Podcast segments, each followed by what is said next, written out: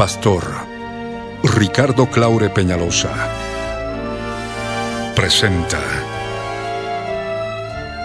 La Biblia en tu vida. Mensajes de la palabra de Dios para que su iglesia se prepare para testimonio a las naciones.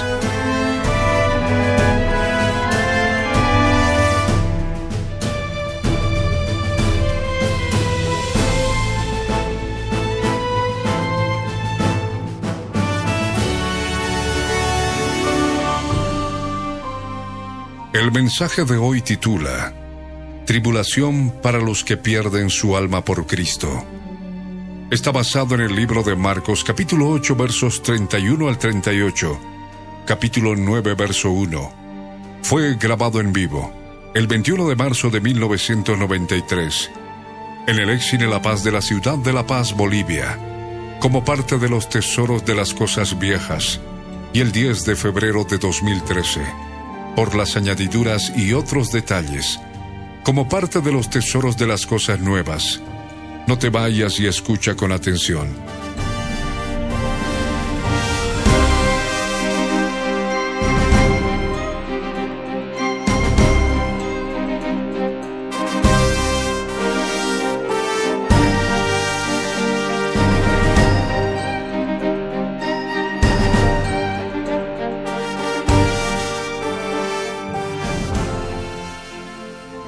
Que estás escuchando este programa de radio, también deja de hacer lo que estés haciendo.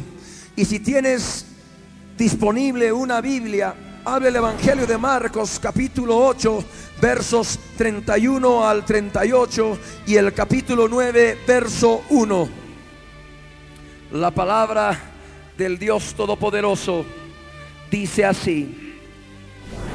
Y comenzó a enseñarles que le era necesario al Hijo del Hombre padecer mucho y ser desechado por los ancianos, por los principales sacerdotes y por los escribas, y ser muerto y resucitar después de tres días.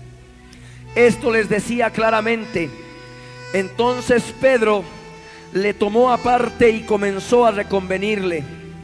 Pero él volviéndose y mirando a los discípulos, reprendió a Pedro diciendo, quítate delante de mí, Satanás, porque no pones la mira en las cosas de Dios, sino en las de los hombres. Y llamando a la gente y a sus discípulos les dijo, si alguno quiere venir en pos de mí, niéguese a sí mismo y tome su cruz y sígame. Porque todo el que quiera salvar su vida la perderá y todo el que pierda su vida por causa de mí y del Evangelio la salvará. Porque ¿qué aprovechará al hombre si ganare todo el mundo y perdiere su alma? ¿O qué recompensa dará el hombre por su alma? Porque el que se avergonzare de mí y de mis palabras en esta generación adúltera y pecadora, el Hijo del Hombre se avergonzará también de él cuando venga en la gloria de su Padre con los santos ángeles. De cierto os digo que hay algunos de los que están aquí que no gustarán la muerte hasta que hayan visto el reino de Dios venido con poder. Vamos a cerrar nuestros ojos. Y vamos orar.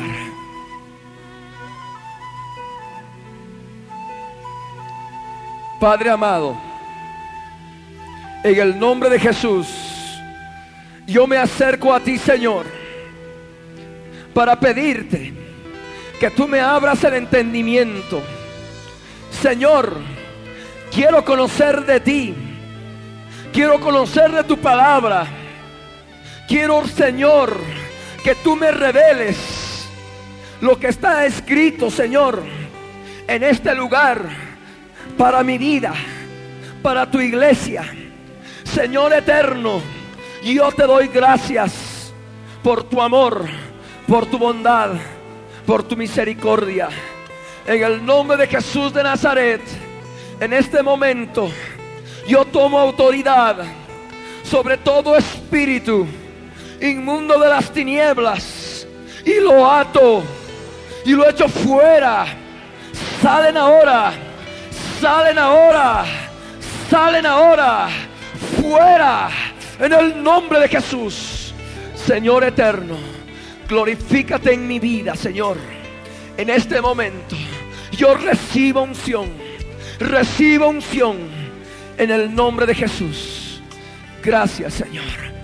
Gracias, Padre, en el nombre de Jesús. Amén. La palabra en el verso 31 de Marcos 8 nos habla que Jesús comenzó a enseñarles a sus discípulos que les era necesario, que le era necesario a Él, a Jesucristo, el Hijo del Hombre, el Hijo de Dios, padecer mucho y ser desechado por los ancianos, por los principales sacerdotes y por los escribas. Y que tenía que ser muerto y que iba a resucitar después de tres días. Esto les hablaba claramente. Esto nosotros lo comprendemos en forma clara, precisa y concreta. Nosotros sabemos que Jesús efectivamente padeció mucho. Nosotros sabemos que Jesús fue desechado por los ancianos, por los escribas, por los principales sacerdotes. Nosotros sabemos que Jesús fue crucificado, sufrió muerte de cruz, fue muerto. Nosotros sabemos que Él resucitó después de tres días, ¿verdad? Eso para todos nosotros no es ningún misterio, no es nada oculto. Ahí en el verso 32 dice que esto les decía claramente no les hablaba en parábola, les hablaba en forma clara. Y hoy a la iglesia de Cristo, estas cosas que nosotros leemos están en forma clara.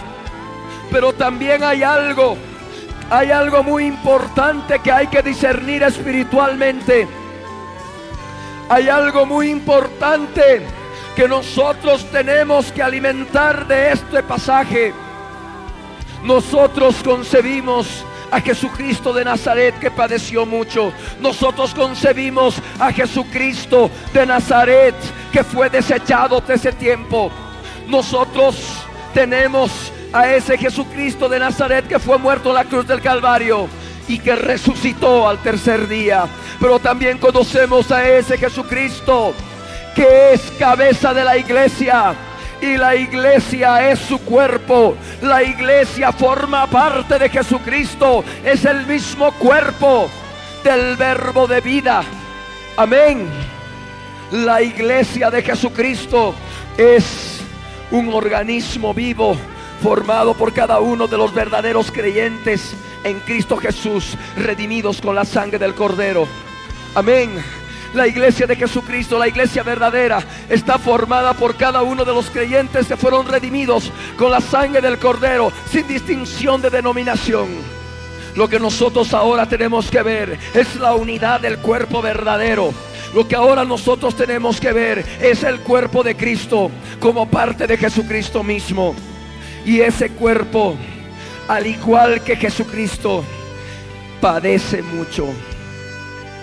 La palabra en el Evangelio de Juan, capítulo 15, versos 18 al 20. Jesús de Nazaret habla al cuerpo, habla a su propio cuerpo, habla a sí mismo, habla a los discípulos que son su cuerpo.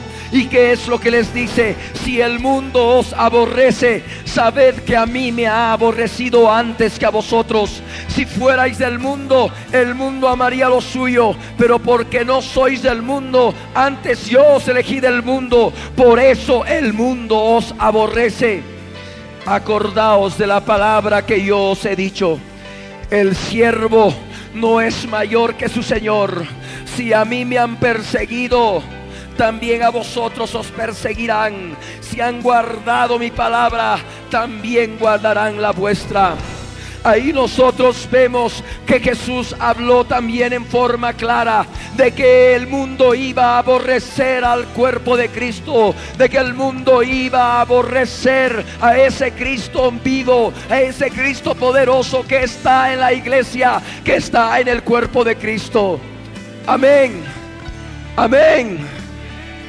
Nosotros vemos acá que el siervo no es mayor que su Señor. Acordaos de la palabra que os he dicho dice el Señor a la iglesia de Cristo, dice a todo aquel creyente que verdaderamente busca el crecimiento espiritual, busca vivir en forma piadosa.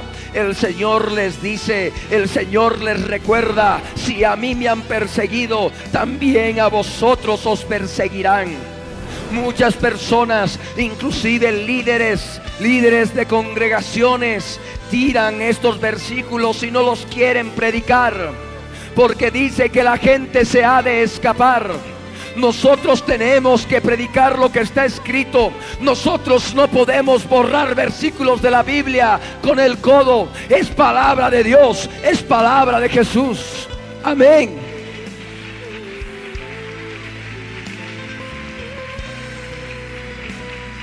Sobreviene una un gran despertar espiritual sobreviene un derramamiento del poder del Espíritu Santo como nunca antes se ha visto en esta nación. Y todo el mundo y todo el planeta se ha de asombrar lo que ha de ocurrir en esta nación.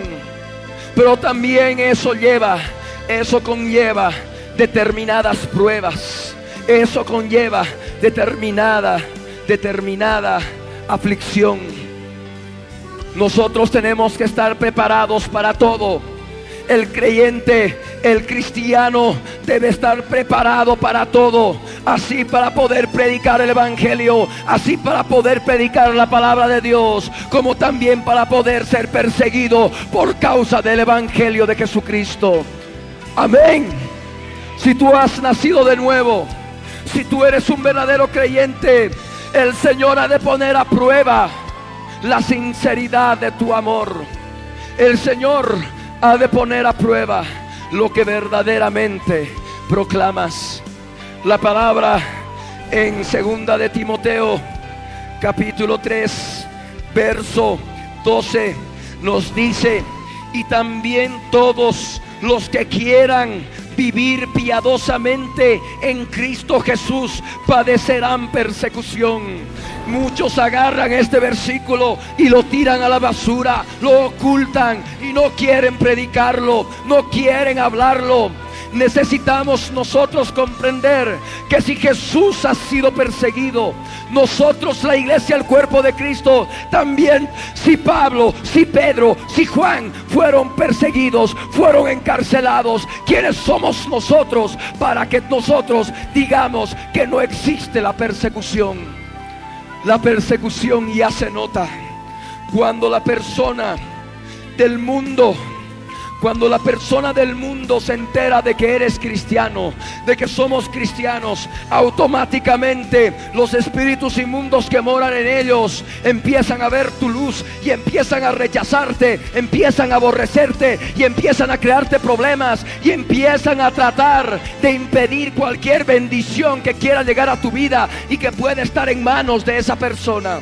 Eso ocurre en cualquier lugar, eso ocurre en los objetivos que pueda tener el cristiano pero nosotros sabemos que si Dios con nosotros, ¿quién contra nosotros? Sabemos que vamos a seguir adelante, sabemos que no tenemos que desmayar, sabemos que no tenemos que desmayar, sabemos que hay tribulación en el cuerpo de Cristo. Sabemos de que así como hay tribulación, también hay consuelo de parte de Dios como dijo el apóstol Pablo en su segunda epístola a los Corintios, en el capítulo 1, en los primeros ocho versos, que puedes leer en tu casa y puedes meditarlos, puedes meditar en ellos. El Dios del cielo quiere que tú comprendas que el Evangelio, el Evangelio de Jesucristo necesita de soldados de Jesucristo. Amén. No soldados cobardes, soldados valientes, Los soldados valientes son los soldados de Jesucristo. Amén. Amén. Y esos soldados de Jesucristo son soldados espirituales cuyas armas no son armas carnales, son armas poderosas en Dios para destruir las fortalezas espirituales que se ciernen en nuestra vida cotidiana, para impedir toda bendición que haya para nuestras vidas. Amén. Amén. Eso es lo que nosotros necesitamos aprender. Pero alguno podrá decirme, no, usted me está exagerando, hermano. Mire, me está predicando un evangelio que no me gusta. A mí me gusta que me prediquen felicidad, amor, qué bonito, bienestar. Pero ya lo que me está predicando no me gusta. Lo que me agrada a mi carne, lo que agrada a mi carne. Escucha la palabra del Señor. Hechos de los Apóstoles, capítulo 14, verso 22 palabras de Pablo, palabras de ese siervo de Jesucristo en el Espíritu Santo. ¿Qué es lo que decía? Confirmando los ánimos de los discípulos, exhortándoles a que permaneciesen en la fe y diciéndoles, es necesario que a través de muchas tribulaciones entremos en el reino de Dios. No, no me gusta ese versículo. Lo sacaremos de la Biblia no podemos sacarlo de la Biblia. Amén. No podemos quitarlo de nuestra predicación. No podemos quitarlo de los mensajes. La palabra habla y es verdadera. Y hay que hablar conforme a la verdad. Y el apóstol Pablo, ¿qué hacía? Confirmaba el ánimo, los ánimos de los discípulos, las almas de los discípulos y les exhortaba a que permaneciesen en la fe y les decía, es necesario, amén, es necesario que a través de muchas tribulaciones entremos en el reino de Dios. Amén. Es necesario que a través de muchas tribulaciones entremos en el reino de Dios. ¿Quién dice? ¿Quién dice? La Biblia lo dice. Amén. Es necesario que a través de muchas tribulaciones entremos en el reino de Dios. Amén. Volvamos al verso 31 de Marcos 8. Y ahí el Señor Jesucristo dice, que comenzó a enseñarles que era necesario. El apóstol Pablo decía, es necesario que a través de muchas tribulaciones entremos en el reino de Dios. Y Jesús enseñaba a sus discípulos, es necesario, amén, es necesario que el Hijo del Hombre padezca mucho. Es necesario que sea desechado por los ancianos, por los principales sacerdotes y por los escribas. Es necesario que sea muerto con muerte de cruz. Es necesario también que resucite después de tres días. Amén. Amén. Sí, es necesario. Es necesario.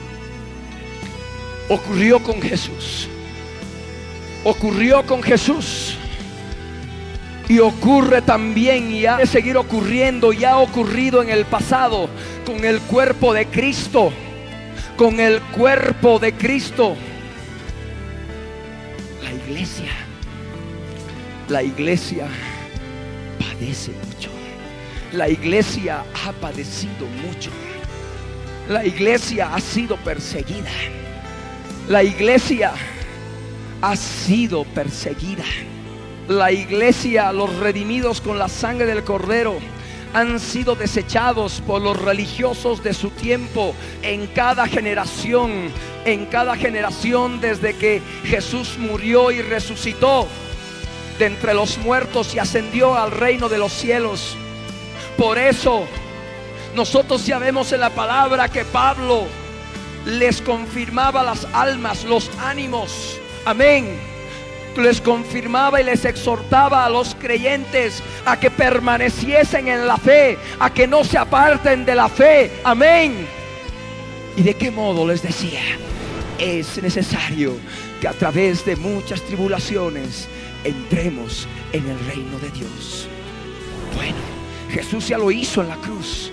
Sí, pero Jesús habló habló claramente, si el mundo os aborrece, sabed que a mí me ha aborrecido antes. Acordaos de la palabra que os he dicho, el siervo no es mayor que su Señor. Si a mí me han perseguido, también a vosotros os perseguirán. Amén. Ahí está. La persecución espiritual, la persecución física es una cosa de todos los días en la iglesia de Cristo. Aquel que está negando persecución está mintiendo. Tenemos una cantidad de cristianos que están siendo asesinados, han sido asesinados en el Perú. Lo mismo ha ocurrido en Colombia, lo mismo ha ocurrido en diferentes partes del mundo. Nosotros sabemos que muchos han sido muertos, muchos han sido asesinados, muchos que forman parte de la iglesia de Cristo han sido muertos creyendo que servían a Dios. El Evangelio de Juan en el capítulo 16, en el verso 2, en su segunda parte, Jesús dijo, y aún viene la hora cuando cualquiera que os mate pensará que rinde servicio a Dios. Cualquiera que te mate, si tú estás predicando el Evangelio, pensará que estás sirviendo a Dios que está rindiendo servicio a Dios. Mas tú no debes temer porque tú crees en aquel que dijo, yo soy la resurrección y la vida. El que cree en mí, aunque esté muerto, vivirá. Él, Él es el dador de la vida. Él es el dador de la vida. Los religiosos de su tiempo mataron a Jesús. Amén. Después de la muerte y resurrección de Jesucristo, tenemos un caso claro. Esteban. Esteban fue muerto por la turba que creía que estaba rindiendo servicio a Dios. Tenemos una cantidad de mártires, mártires cristianos. Tenemos a Jacobo tenemos a una cantidad de hermanos inclusive en este tiempo que han sido asesinados. Fueron asesinados esos hermanos redimidos con la sangre del cordero. El cuerpo, el cuerpo de Cristo, el cuerpo de Cristo como oveja está siendo llevado al matadero. ¿Verdad? Nosotros por eso leemos en este verso 31 que Jesús dijo ser muerto. Si Él fue muerto a la cruz, muchos cristianos han sido muertos por la causa de la cruz. Amén. Amén. Amén. Amén. A su nombre. A su nombre. A su gloria. ¿Quién vive? ¿Quién salva? Demos un aplauso a nuestro rey.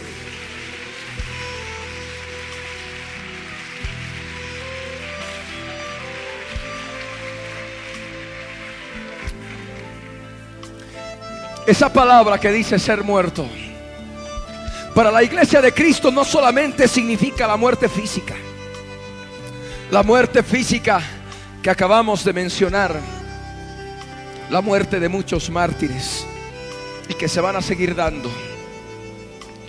Nosotros también podemos ver, así como Cristo sufrió muerte de cruz, la iglesia de Cristo debe sufrir muerte de cruz, pero en el sentido espiritual. Amén. Jesús consumó de una vez y para siempre ese sacrificio allá en la cruz del Calvario. Amén. Pero la iglesia de Cristo, que es Cristo mismo, su cuerpo mismo, debe también crucificar sus pecados crucificar su carne en la cruz. Amén. Jesús se hizo pecado por nosotros. Jesús crucificó su carne, permitió que le crucificaran la carne. De la misma forma en el sentido espiritual, discerniendo lo que es la obra preciosa de la cruz del Calvario, la iglesia de Cristo debe crucificar las obras de la carne. Amén. Así como la carne de Jesucristo, su cuerpo de carne y sangre fue crucificado de la misma forma, la iglesia de Cristo debe crucificar sus obras de la carne. Amén. Los que son de Cristo han crucificado la carne con todas sus pasiones y deseos. Amén. ¿Y cuáles son las obras de la carne? Gálatas 5, 19 al 22 nos da toda una lista. Adulterio, inmundicia, fornicación, lascivia, lujuria pleitos, celos, iras, contiendas, enemistades, disensiones, herejías, orgías, borracheras y cosas semejantes a estas. Todas esas cosas son carne y esa carne, esas actitudes de carne que llevas en tu vida, que tú, tú, tú, tú llevas en tu vida, deben pasar por la cruz, deben ser crucificadas. Amén. Amén. Gloria a Dios. Y ser muerte física, muerte de cruz. Amén. Gloria a Dios. Y también nosotros vemos y resucite después de tres días. Amén. Jesús resucitó después de tres días. Jesús resucitó al tercer día. Aleluya. El libro del profeta Oseas, el capítulo 6, versos 1 y 2 dice, volvamos al Dios Todopoderoso, porque Él arrebató y nos curará, y dio y nos vendará, y nos dará vida después de dos días, y al tercer día nos resucitará y viviremos delante de Él. Amén. Esto tiene que ver con el arrebatamiento de la iglesia. Así como Jesús resucitó, los muertos en Cristo resucitarán primero. Así como Jesús, la cabeza de la iglesia, fue arrebatada cuando los discípulos lo veían allí en el monte de los olivos y una nube le ocultó de sus ojos. De la misma forma el cuerpo, el cuerpo de Cristo ha de ser arrebatado. Amén. La palabra nos habla que el Señor mismo, con voz de arcángel y con trompeta de Dios, descenderá del cielo y los muertos en Cristo resucitarán primero. Luego nosotros, los que vivimos, los que hayamos quedado, seremos arrebatados juntamente con ellos en las nubes para recibir al Señor en el aire.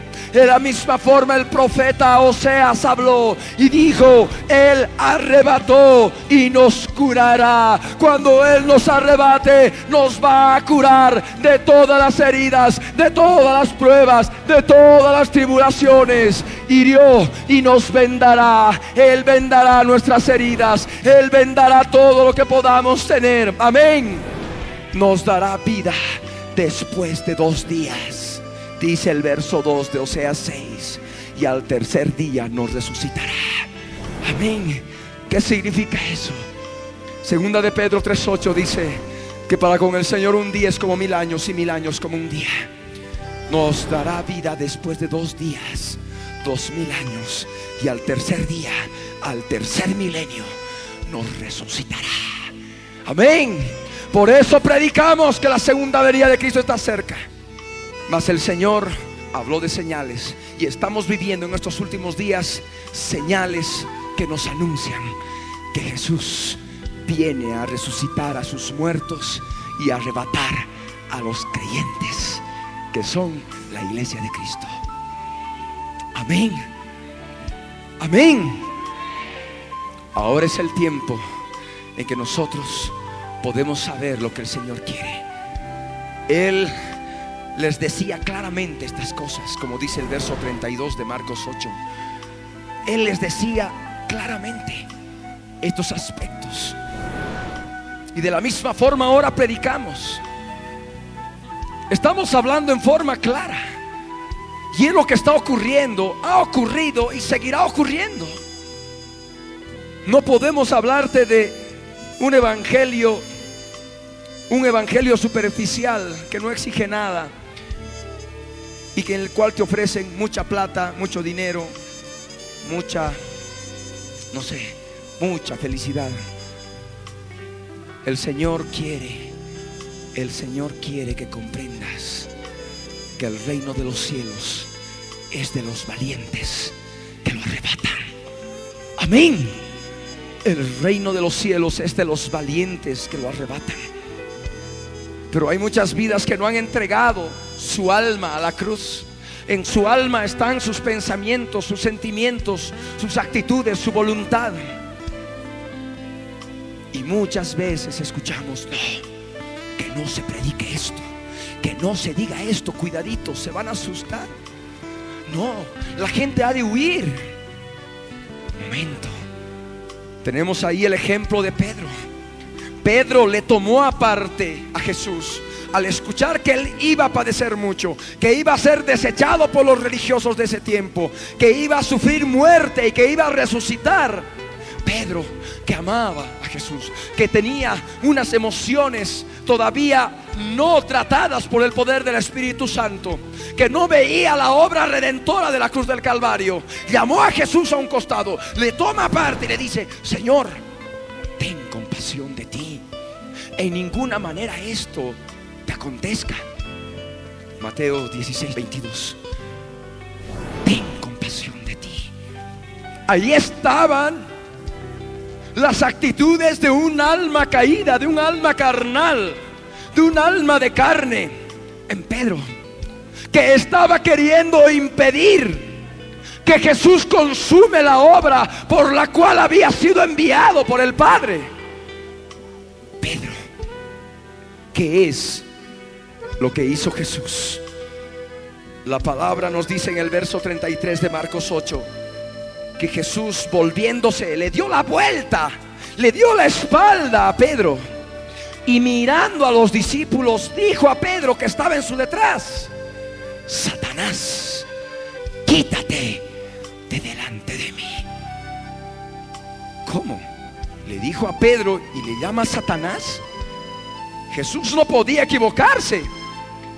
Jesús tampoco insultaba. ¿Qué estaba haciendo? Nosotros sabemos en la palabra que los espíritus inmundos, los espíritus demoníacos hablan de forma natural a través de las personas que no conocen el camino de la cruz, no conocen el sacrificio de la cruz. Nosotros vemos en Marcos 1, verso 22 al 24, que un hombre que tenía espíritu inmundo en la sinagoga, le dio voces, estaba dando voces cuando Jesús entró a la sinagoga. El verso 24 dice que el espíritu inmundo a través de ese hombre hablaba y decía, ah, ¿qué tienes con nosotros, Jesús Nazareno? Has venido para destruirnos. Sé quién eres, el santo de Dios.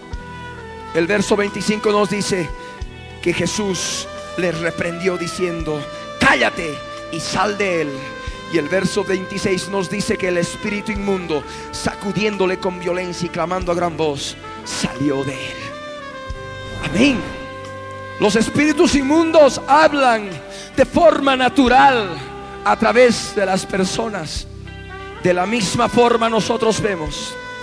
De la misma forma nosotros vemos que Pedro, porque su alma todavía no había pasado por la cruz del Calvario, estaba sujeto al espíritu de Satanás. Conforme a lo que Efesios 2.2 nos dice, el espíritu del príncipe de la potestad del aire, el espíritu que opera en los hijos de desobediencia. Pedro en ese momento estaba en desobediencia. Pedro en ese momento estaba queriendo impedir la obra redentora de Jesús en la cruz del Calvario. Y por ese hecho era pasto, era alimento, era instrumento fácil de Satanás. Por eso Jesús se dio la vuelta, le dio la espalda a Pedro y mirando a sus discípulos dijo a Pedro, Satanás, quítate de delante de mí. De ese modo estaba echando fuera al espíritu de Satanás que estaba obrando en Pedro. ¿Y por qué obraba? ¿Por qué obraba Satanás en Pedro? ¿Por qué? Porque tenía la facultad del poder de operar, de hablar a través de Pedro. ¿Por qué? Porque su alma no había pasado todavía por la cruz. Amén. No había pasado por la cruz. Su alma en estado caído solamente veía las cosas terrenales. Solamente veía las cosas del hombre y no miraba las cosas espirituales. No miraba las cosas que son de Dios. Por eso en Mateo 16, 23 Jesús le dice, me eres tropiezo. Momento antes, si ustedes leen en Marcos 8, 27 al 30, Jesús al preguntarles quién era a sus discípulos, Pedro le dijo, tú eres el Cristo, el Hijo del Dios viviente. Y Jesús le dijo, de cierto te digo que tú eres Pedro, Petros. La palabra griega Petros es piedrita piedrita. Y le dijo y continuó diciendo, y sobre esta roca edificaré de mí la iglesia. La roca, la palabra roca proviene de la palabra griega Petra.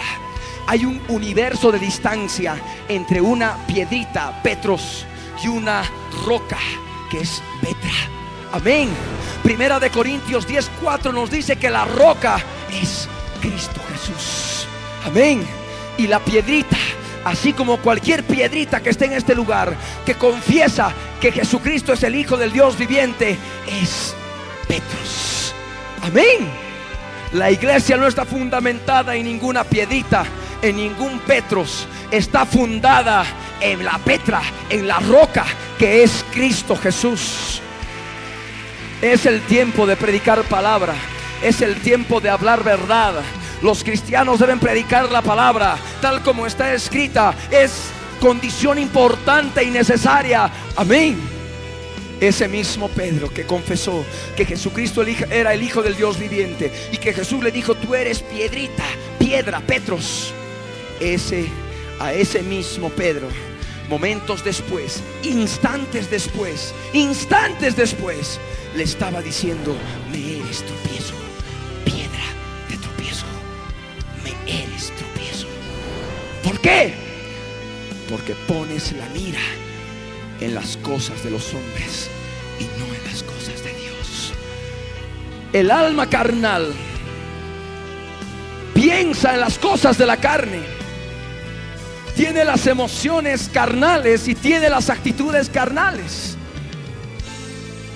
El alma espiritual pone la mira en las cosas de Dios que son espirituales. Amén. Cuando el alma todavía está viviendo en, en un estado carnal, está sujeto al influjo demoníaco. El alma espiritual que pone la mira en las cosas que son de Dios, Jesús lo preserva con su poder. Amén. Amén. Por eso el Señor le dice en Marcos 8:33, porque no pones la mira en las cosas de Dios, sino en las de los hombres. Amén. El alma carnal solamente pone la mira en las cosas de los hombres. No puede pensar espiritualmente, no puede pensar en las cosas del espíritu, solamente piensa en las cosas de la carne. El alma de la carne, el alma carnal solamente se ocupa de la carne, solamente se ocupa de la diversión. El alma espiritual busca el crecimiento espiritual. Amén. Amén. Y llamando a la gente y sus discípulos, Jesús les dijo, si alguno quiere venir en pos de mí, niéguese a sí mismo, tome su cruz y sígame. Amén. Momento antes él había hablado de que iba a morir y resucitar. Y él ya luego les empieza a hablar de la muerte de cruz. Amén. Esta es palabra de Dios. Si tú quieres ir en pos de Jesús, si tú quieres ser verdaderamente un verdadero cristiano, tienes que negarte a ti mismo. Tienes que decir no a tu alma carnal no a tus pensamientos carnales, a tus pensamientos obscenos, a tus pensamientos de odio, pensamientos de rencor, no a tus emociones caídas, emociones de indiferencia, emociones de resentimiento, emociones de amargura, emociones de recuerdos del pasado, deseos de adulterio, deseos carnales contra natura Debes decir no a todas esas obras de la carne que operan en tu alma. Amén. Debes negarte a ti mismo. Aquel que quiera venir en pos de mí, niéguese a sí mismo. Ahí acaba todo. Tienes, necesitas poder para poder verdaderamente cumplir esa negación. Y ese poder está en la cruz. Por eso dice, niéguese a sí mismo, tome su cruz y sígame. Amén. De esa cruz del Calvario emana poder. Poder para que tú puedas morir verdaderamente a esas obras de la carne, morir verdaderamente a toda esa alma carnal, a toda esa alma caída, a todos esos pensamientos carnales, emociones carnales, actitudes carnales, todo, todo, todo, todo lo caído. Todo lo que es de la carne debe ser crucificado allí en la cruz del Calvario. Amén. Tome su cruz instrumento de muerte, tu propia cruz. Amén. Tu propia cruz. Y ahí vas a recibir el poder para vencer a toda, a todo principado y potestad que opera en tu vida.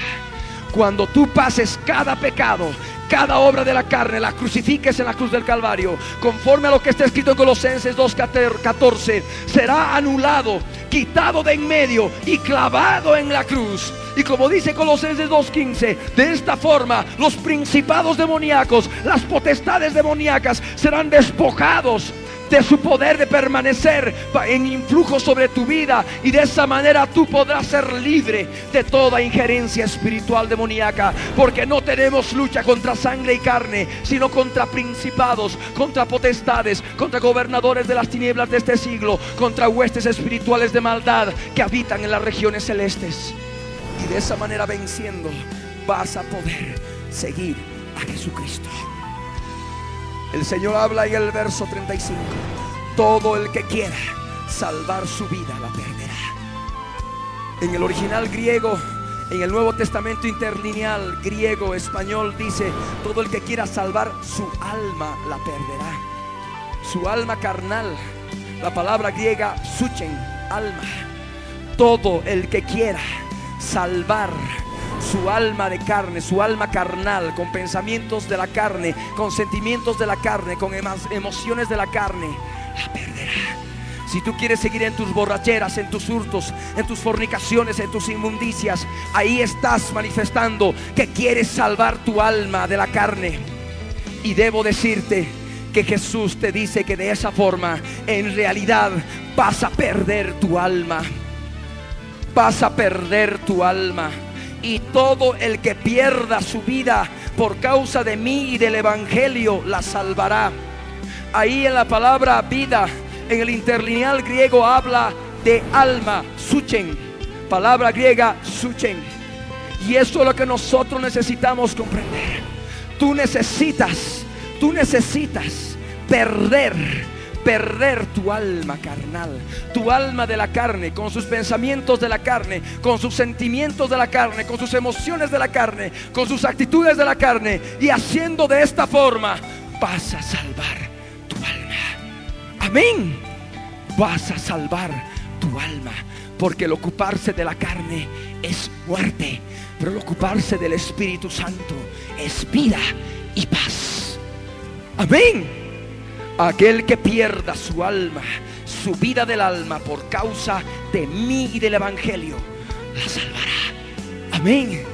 Hazlo por causa de Jesucristo. Por causa del Evangelio. Amén.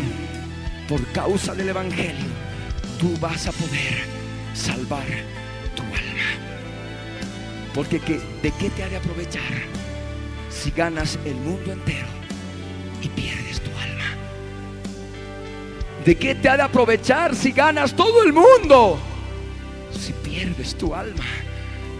Riquezas, fama, mujeres, hombres, bienes materiales, pecado, adulterio, inmundicia, fornicación, mentira, envidia, pleitos, celos, iras, contiendas, codicias engañosas, codicia al dinero. ¿De qué te ha de aprovechar si ganas el mundo entero? pero si pierdes tu alma. Y a ti que estás escuchando este programa de radio, el Señor te está hablando y te dice, ¿de qué te ha de aprovechar si ganas el mundo entero, pero pierdes tu alma? ¿De qué? ¿O darás recompensa por tu alma? ¿Qué recompensa dará el hombre por su alma? ¿Hay algún precio que pueda dar el hombre por su alma? No hay ningún precio. No hay ningún precio que puede dar el hombre por su alma. Ni plata, ni oro, ni nada. Solamente hay un precio. Ese precio Jesús lo pagó en la cruz del Calvario por tu alma. Ese precio tiene un nombre. Es la sangre preciosa de Cristo. La sangre preciosa de un cordero sin mancha y sin contaminación. Amén. Esa sangre tiene, tiene el poder para comprar tu alma. Tú necesitas ahora conocer a ese Cristo vivo ese Cristo vivo que te estoy predicando. Él conoce tus problemas. Él no te condena. Él no ha venido a condenar al mundo, sino para que el mundo sea salvo por Él. Por eso ahora tú necesitas, tú necesitas conseguir salvación de tu alma. Tú necesitas conseguir que el Señor obre en tu vida y te limpie de toda contaminación de carne y de espíritu. Y perfecciones tu santidad en el temor de Dios, conforme está escrito en 2 de Corintios 7.1.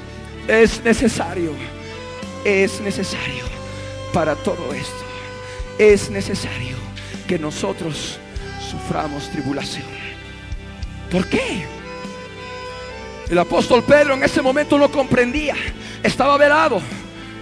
Estaba velado. Maestro, que ninguna manera esto te acontezca. ¿Cómo? Prueba, tribulación, padecer mucho, aflicción, persecución, muerte, cruz.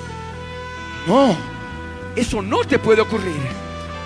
Mas Pedro recibiendo la revelación, años después, él pudo dar, pudo dar esa epístola, esa primera epístola del apóstol Pedro en el capítulo 1, versos 6 y 7, que decía, en lo cual vosotros os alegráis, aunque ahora por un poco de tiempo, si es necesario, tengáis que ser afligidos en diversas pruebas. ¿Para qué? ¿Cuál es el objetivo? de esas diversas pruebas. Cuando es necesario. ¿Pero para qué? El verso 7 dice, para que sometida a prueba vuestra fe, mucho más preciosa que el oro, el cual aunque perecedero se prueba con fuego, sea hallada en alabanza, gloria y honra cuando se manifieste Jesucristo. Amén. Ese es el objetivo. Ese es el objetivo de las pruebas y aflicciones cuando Dios lo ve necesario, por un poco de tiempo, el creyente es sometido a pruebas y aflicciones. ¿Para qué? Para que su fe sea probada. Amén. Sea probada por el fuego de prueba. Si el oro, siendo terrenal, siendo perecedero, se prueba con fuego, ¿cuánto más la fe de los creyentes? Amén. ¿Y por qué todo? ¿Por qué la fe? ¿Por qué la fe tiene que ser probada? El verso 9 nos dice que el fin de nuestra fe es la salvación de nuestras almas. Amén. Para poder perder tu vida del alma y la salves de esa forma, necesitas fe. Amén. El fin de nuestra fe es la salvación de tu alma. Amén. Eso es lo que dio Pedro posteriormente. Ahora tú necesitas darte cuenta de lo que has hecho en tu vida. Muchos cristianos se dan de espías, de agentes secretos que no manifiestan su cristianismo. no hablan a nadie de que son cristianos, no testifican, se ocultan, solamente son cristianos en la congregación. Después que los confundan con quien quiera, pero no con un cristiano verdadero, se avergüenzan de Jesucristo. A esas personas el Señor les dice, porque el que se avergonzare de mí, de mis palabras, en esta generación adúltera y pecadora, el Hijo del Hombre se avergonzará también de él cuando venga en la gloria de su Padre con los santos ángeles. Amén. Cuando hables, habla de Jesucristo. No te avergüences de Él ni de sus palabras. Amén. Testifica. Y aquellos que no lo conocen, aquellos que nunca antes han aceptado a Cristo Jesús, también el Señor les habla. Muchas veces dicen que son cristianos, pero de dientes para afuera se avergüenzan de Cristo, se avergüenzan en la posibilidad de la posibilidad de ser llamados cristianos. Se avergüenzan de las palabras de Cristo. A ellos también el Señor les dice que se ha de avergonzar también de ellos cuando Él venga en la gloria de su Padre. Él ofreció venir y todos los creyentes esperamos la segunda venida de Cristo. Amén. Primeramente arrebatar a los creyentes y resucitando a los muertos. Y luego para venir con destrucción en el día del Armagedón sobre toda la humanidad impía que se ha de postrar ante el anticristo en estos últimos días. Es necesario que todos nosotros vivamos en paz y armonía en nuestro interior con el Señor. Hay muchos que necesitan verdaderamente darse cuenta que están llevando no vidas espirituales, sino vidas en la carne. El Señor te está llamando a la reflexión. Si quieres salvar tu vida del alma, de la carne, vas a perder tu alma. Si pierdes, si renuncias a las obras de la carne que hay en tu alma, si pierdes esa alma pecaminosa, en realidad vas a salvar tu alma. Amén. Amén. Amén. Marcos 9, verso 1, para terminar, nos habla de que Jesús dijo con toda certeza de que había algunos de los que estaban ahí que no gustarían de la muerte hasta que vean el reino de Dios venido con poder. Jesús es el mismo de ayer y de hoy por los siglos. Esa palabra se dijo en ese tiempo y esa palabra también se dice ahora en tiempo presente. El Señor está hablando a la iglesia con toda certeza y Él dice, de cierto os digo que hay algunos de los que están en este lugar, en esta congregación, o en tal otra congregación, o en tal otra congregación, aquí en La Paz, aquí en Bolivia, o en alguna parte del planeta, que no gustarán de la muerte. ¿Cuál muerte? ¿La muerte física? No. ¿La muerte de cruz? Tampoco. La muerte segunda.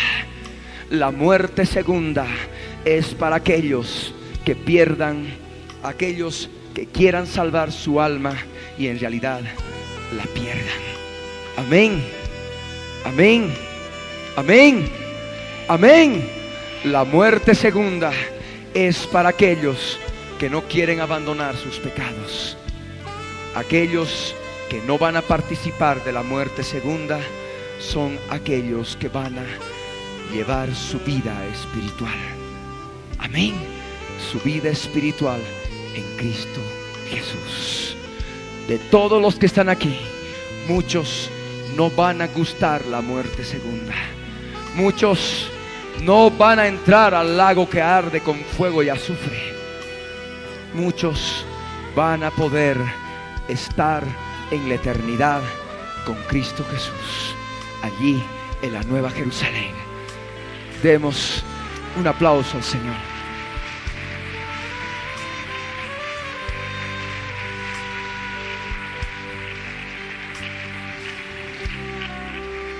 Nos vamos a poner de pie.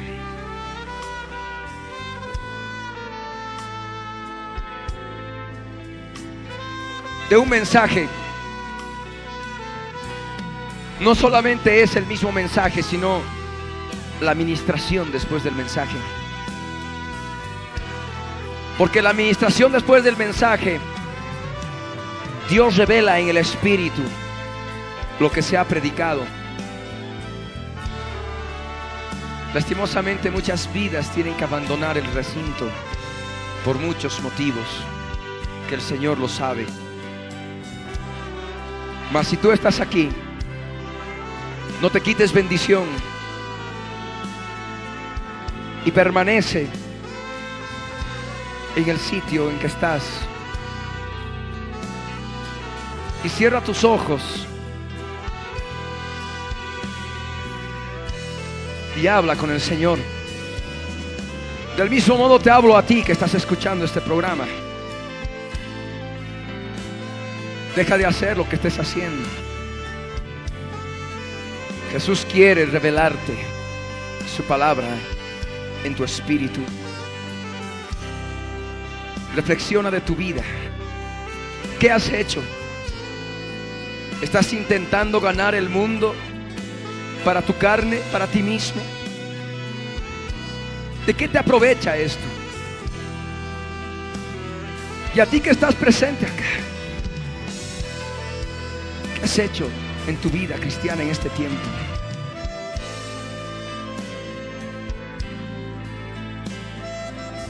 ¿Estás queriendo salvar tu alma ligada a las obras de la carne?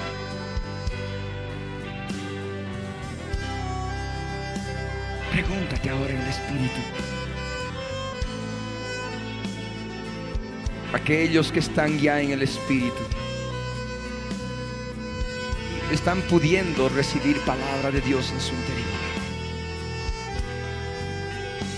Y están dándose cuenta ya de lo que hay en su interior. Los que son de la carne piensan en las cosas de la carne.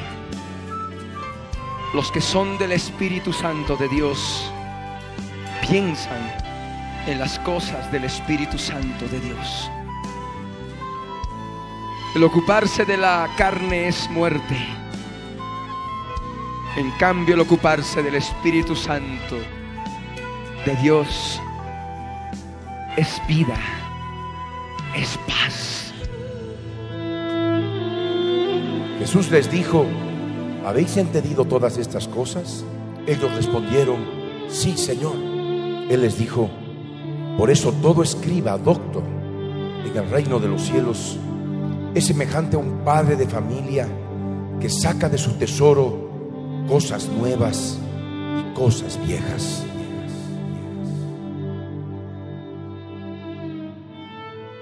Es tu amor que sana, que sana, que sana.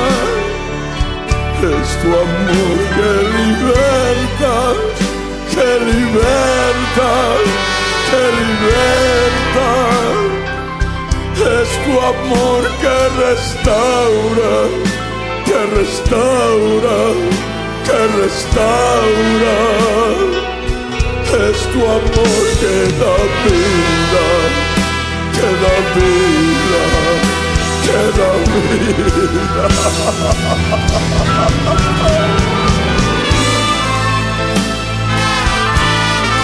Es tu amor.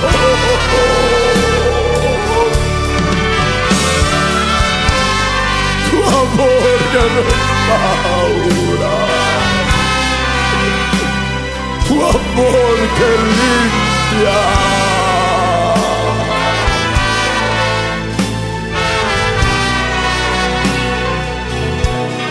Es tu amor que vivifica. Es tu amor que restaura, que restaura, que restaura, que levanta al caído.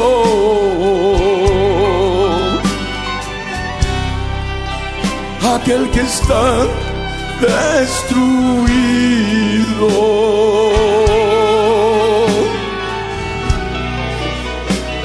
amor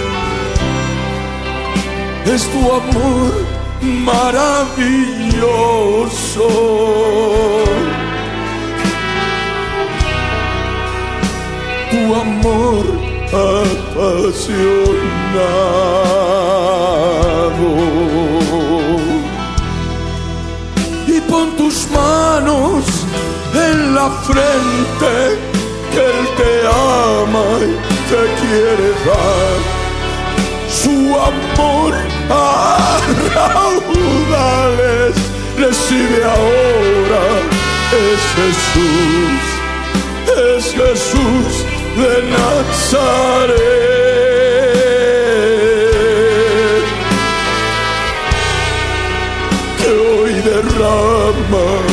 su amor.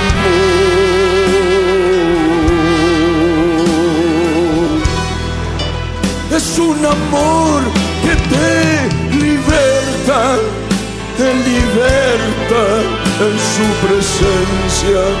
Es su amor que te restaura en su presencia de amor. Recibe ahora su perdón,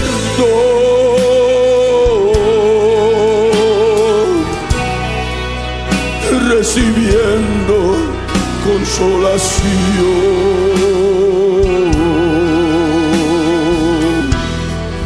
Y deja que Él te consuele con su amor perfecto. Recibe ahora su consuelo, el amor del Señor, es su amor que restaura.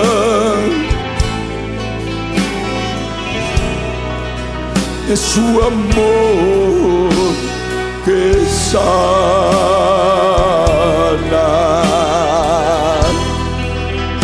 Hurra,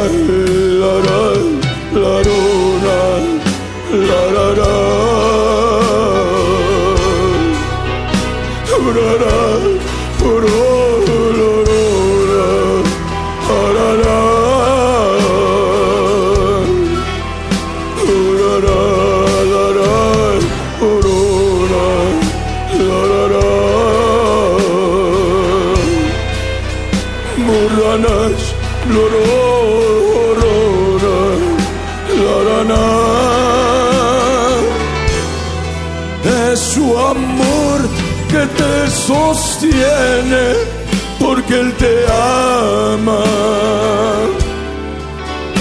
Es su amor que te alimenta porque Él te ama recibe su amor,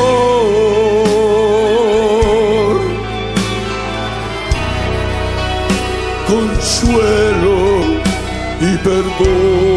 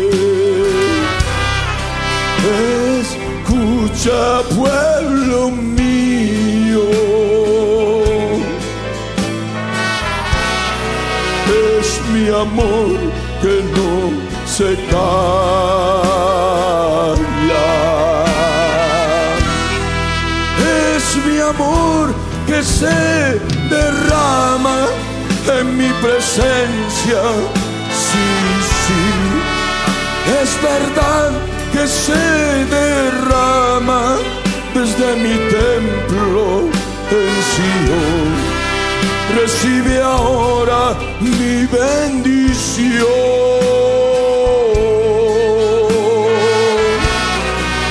Con cántico nuevo en tu interior.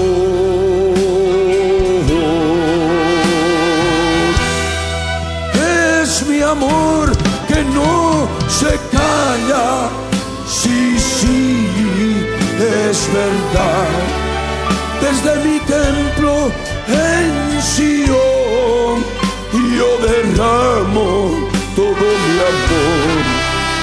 sobre ti, sobre tu alma entera. Y recibe mi amor.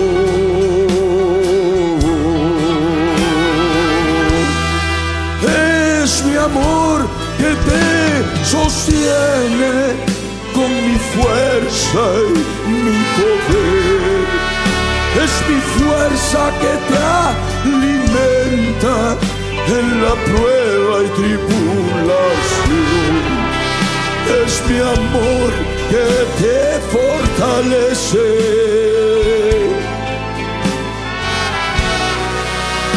En la persecución.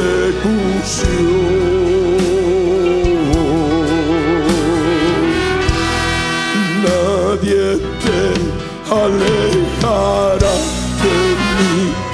Es mi amor que te sostiene, te da fuerza. Ni principados ni potestades te alejarán de mi presencia en santidad.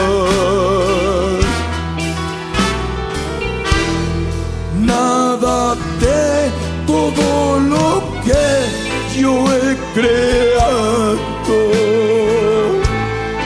te podrá apartar de mi presencia. Es mi amor derramado sobre tu vida. Es mi presencia que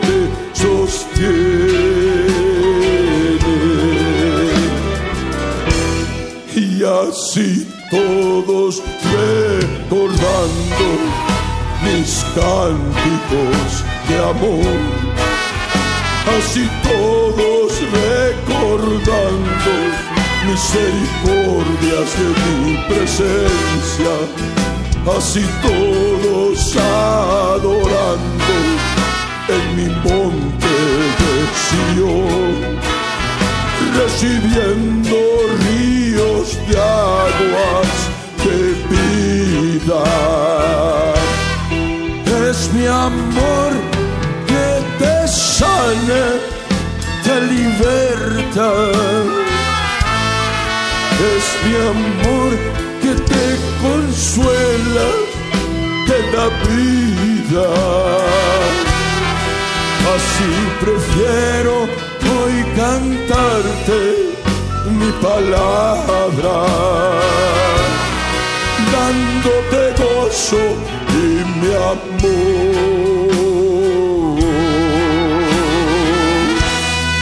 La, la, la,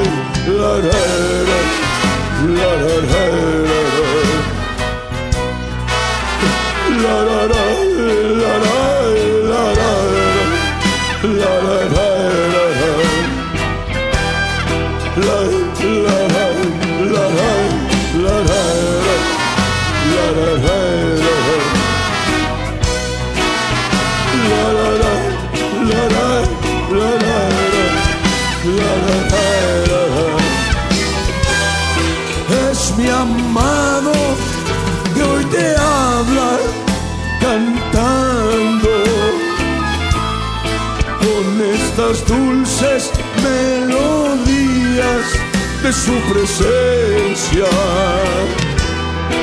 Es mi amado que te habla, también te canta por su Espíritu Santo.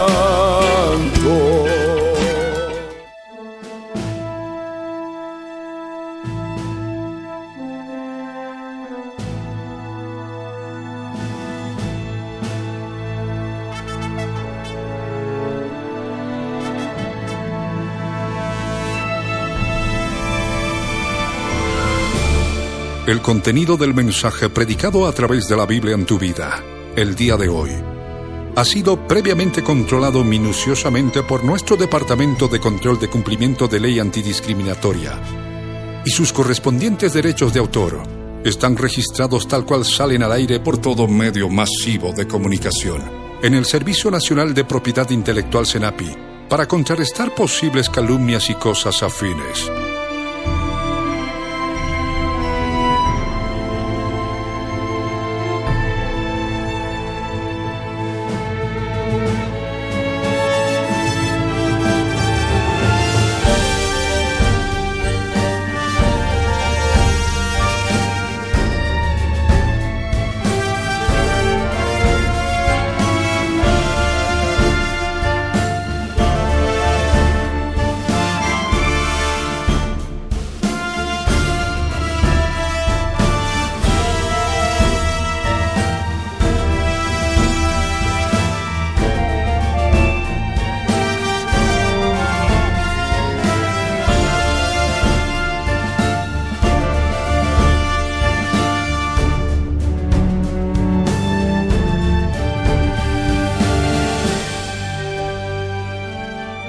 Pastor Ricardo Claure Peñalosa presentó La Biblia en tu vida. Mensajes de la palabra de Dios para que su iglesia se prepare para testimonio a las naciones.